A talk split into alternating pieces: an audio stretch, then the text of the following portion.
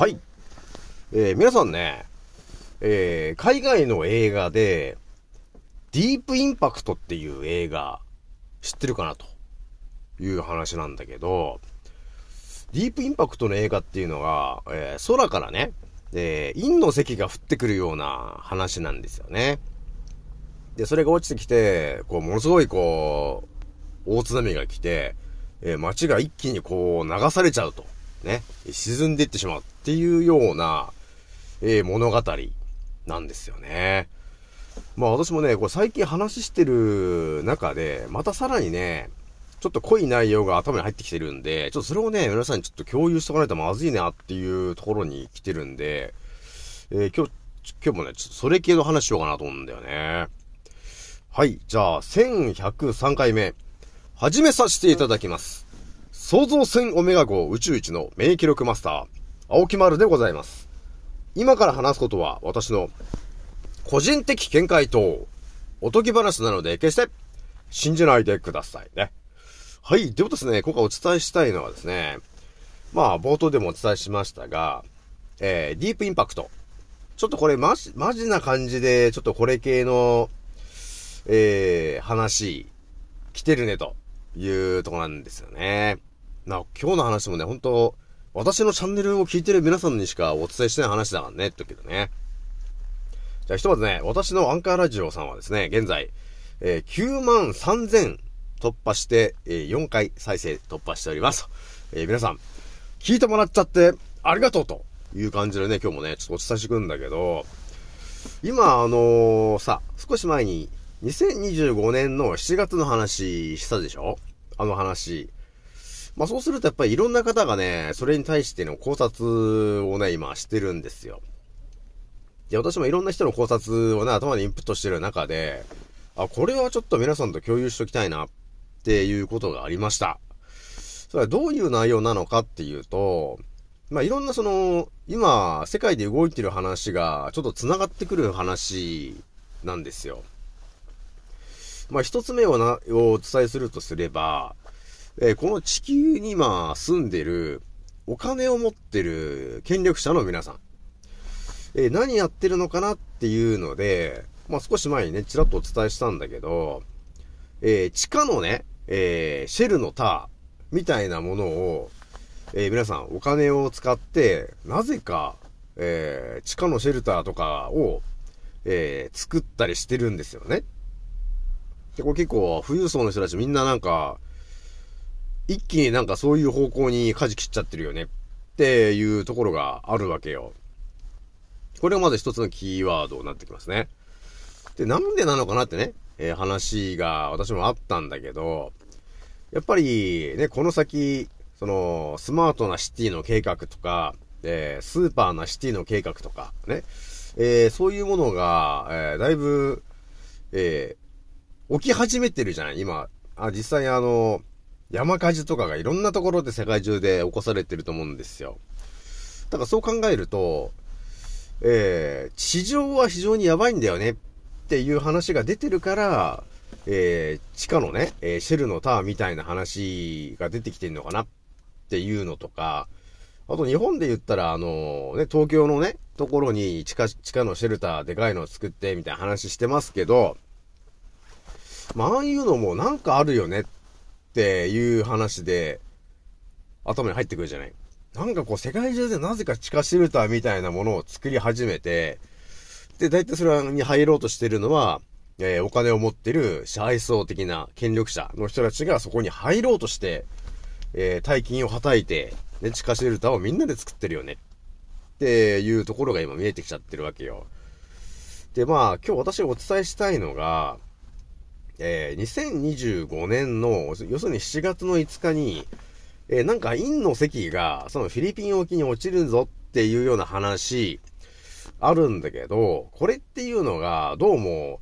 その、ホピ族とかね、でそういうその民族いましたよね。先住民族。そういう人たちの予言の中にもあるんだよね、みたいな話まで、ちょっと繋がってきちゃう話があったんだけど、まあ今日ね、さらに頭にパッ、究極の答えが、えー、見えてきてしまったんで、それは一応最後にお伝えしようかなと思うよ。究極の答えはね。もう多分我々予想しない答えだったんだけど、それが今頭に入ってきたんで、ちょっとそれをお伝えしようかなと思うよ、最後にね。えー、まず今私が頭の中入ってるのが、えー、2025年の7月の5日に隕石的なものが、えー、フィリピン沖に墜落して、で、まあ、その近辺ですね。日本も含めて、えー、まさに壊滅状態ですね。大津波が来るからね。っていうのがあるよっていう話が出てましたと。で、その隕石と呼ばれてるものが、今どうなってるのかっていうと、要するに、地球に向かってきてるよねっていう、このシナリオなんですよ。その隕石がね。で、その隕石っていうものが、そもそも、あの、今話題になってた話じゃなくて、本当はもっと、3年前とか結構な前に、その隕石が一一回その話題になってたんですよ。で、どうなってたっていうと、その隕の石ですよね。で、それがじゃあ日本にその、えー、墜落すると。ね。えー、落ちちゃうよって言った時に、えっ、ー、と、アメリカの N、A、S、A、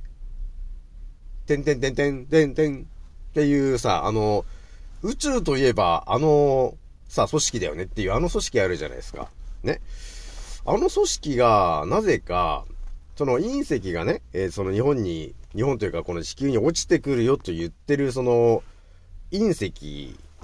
についていろいろ調べた結果、これやばいねっていう話がもう多分3年前とか結構な前に出てて、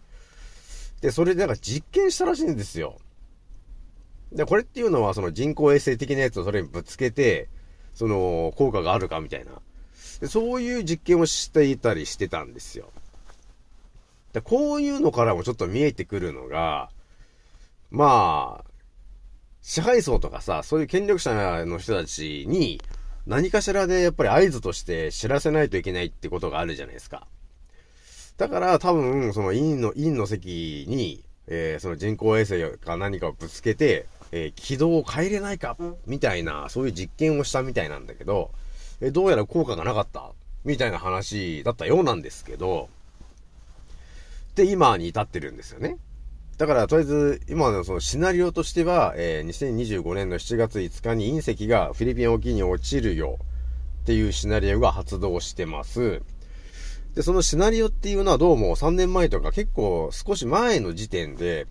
そのシナリオのスタートが、えー、切られてて、でもすでにその、え人工衛星みたいなものをぶつけるという、え実験までやってる話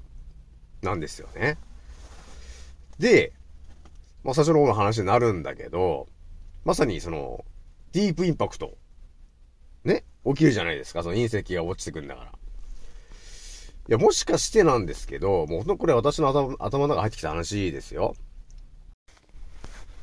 はい。で、今ね、そのね、有名人の人とか、その、えー、貴族のね、お金持ちの人たちが、えー、こぞってなんか株を売って、えー、大金をね、え、手元に持ってきてると思うんだけど、まあ、こういうところからもうちょっといろいろ見えてくるところがあるのかな、というとこだよね。で、まあ、最後にお伝えしときたいのがですね、えー、例のさ、皆さん、3年前に、あれのシナリオがスタートしたじゃないですか。で、私の頭に入ってきた内容が何だったのかっていうと、奴らがね、えー、要するに今、地球に住んでる人たちが、まあ、80億人とかって人が増えまくってきたよね。じゃあ人を減らさないといけないよねって話で、例の3年前のやつがスタートしたじゃないですかと。あのシナリオがね。でもさ、必ず成功するわけじゃないよね。っていうのはもう、多分奴ら計画してたと思うんですよ。ね、あの、一個のシナリオで計画立てないじゃないですか。だから、あ、こういうシナリオで進めていくよって、多分そのシナリオが例の多分3年前のあれなんですよ。で、結果見てもらったらわかると思うんだけど、うまくいってないよね、結局。ですよね、皆さん。うまくいってないですよね。気づいてる国があったり、ね、えー、打ってない人がいたり。要するに、失敗したんだよね。結局のところ。ですよね、皆さん。そう考えると、多分奴らは、失敗した時に、多分別のシナリオを用意してたと思うんですよ。だから究極のシナリオですよね。何か別のシナリオを起こすことによって、この地球に今生きている80億人いますねと。これを一気に減らすための何かっていうシナリオを多分奴らはそこでもう結構前から仕込んでたと思うんですよ。多分そのシナリオっていうのがまさにその2025年7月5日にディープインパクト多分このネタなんじゃないのかなっていうのが頭をよぎったんですよ。だからなんかこう考えるとさ、あのー、なんかついつまってくるでしょ。ね、世界のお金持ってる人たちがなんでそんな地下のシェルターばっかり作ってんの？なんで地下のシェルターなの？ディープインパクトが来るっていうシナリオなんでしょ？次は。だからみんな地下に避難するんですよね。っていうオチなんだよなっていうところがあの、見えてきたんですよね。で、ビルの、えー、ゲイの2いるじゃないですか。あいつあのー、長野のさ、軽井沢のさ、あのちょっと標高高いところに別荘作ってるじゃないですか。なんで長野なのって。長野ってだからあれでしょ？あの標高高いじゃない、あそこ。ね、1000メーターとか結構高いんじゃないですか。だそこも意図的にもう、そういう計画が多分あったと思うんですよ。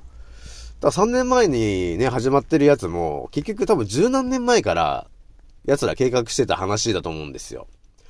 だそう考えれば、あのビルのね、あいつが、長野のね、その標高高いところに、え、別荘を作ってるっていう、理由も分かってくるよね。多分知ってたと思うんですよ。十何年前の時点で。そういうことに繋がってくるんで、まあ非常にやべえなと思ってんだよね。だから来年の7月やべえぞと。ガチだな、これやっていうところがちょっとあるんですよ、皆さん。だから、標高の高いところじゃないと、あの、生き残れない、ちょっと、ね、可能性が出てきちゃってんなっていうところがあるんで、ちょっとやべえよなと思ってんだよね。だから関東とか南海トラフゾーンは、えー、壊滅状態っていうイメージが出てき出てきちゃってるから、だ標高が高いところ、だから長野とかさ、そう、まあ、日本で標高の高いところってちょっと調べてさ、えー、そこに逃げなければ、あの、海の中に入っちゃう可能性あるんですよ。やばいよね、これ話ね。ちょっとまた考察していくけど、どこに避難するかもちょっとこれは一応頭に入れとかないとまずいなというとこになってるからね、皆さん。えー、とりあえず今日はこの話をちょっと共有しときましたと。じゃあ次の、えー、アンカーでお会いしましょう。またねー。